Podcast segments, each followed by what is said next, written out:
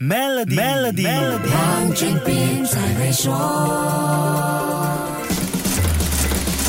你好，我是黄俊斌。科技领域，尤其是初创公司，在过去两年似乎没有受到经济逆风的太大影响。你看这两年独角兽公司产生的速度和数量就知道了。二零二一年诞生的独角兽数量是有史以来最多的，这要拜全球热络的融资环境所赐。投资市场也因为“独角兽”这个名词感到莫名的兴奋。不过，全球经济在二零二二年面对极大挑战，科技股像近期也屡屡受挫。那么，初创公司的独角兽养成记会？不会是二零二二年市场的救命草呢？看来并不是哦。今年独角兽产生的速度明显比去年慢了。我们先来了解一个有趣的现象：你知道这个世界上多快就会出现一家独角兽公司吗？在二零二一年，全世界一共产生了五百三十七家独角兽公司，一年三百六十五天，扣掉周末和节假日，相等于一个工作天就会产生两家独角兽公司，是不是有点疯狂呢？来到二零二二年，独角兽公司。产生的速度明显慢下来了。今年第二季平均一个工作天产生一点四家独角兽公司，这个速度听起来还是相当的夸张。但我们不得不注意，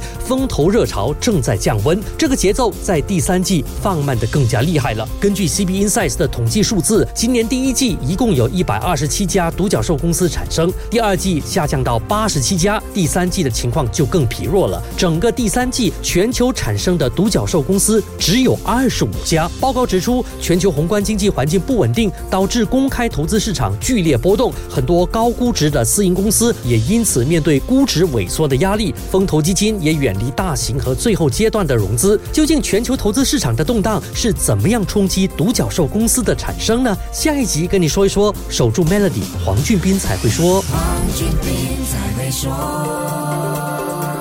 十月二十七日至三十日，Maybank Tricks Fair 惊喜不断，一起成为 Trix Fair Millionaire，并打破马来西亚纪录吧！详情浏览 maybank.my/slash tricks fair。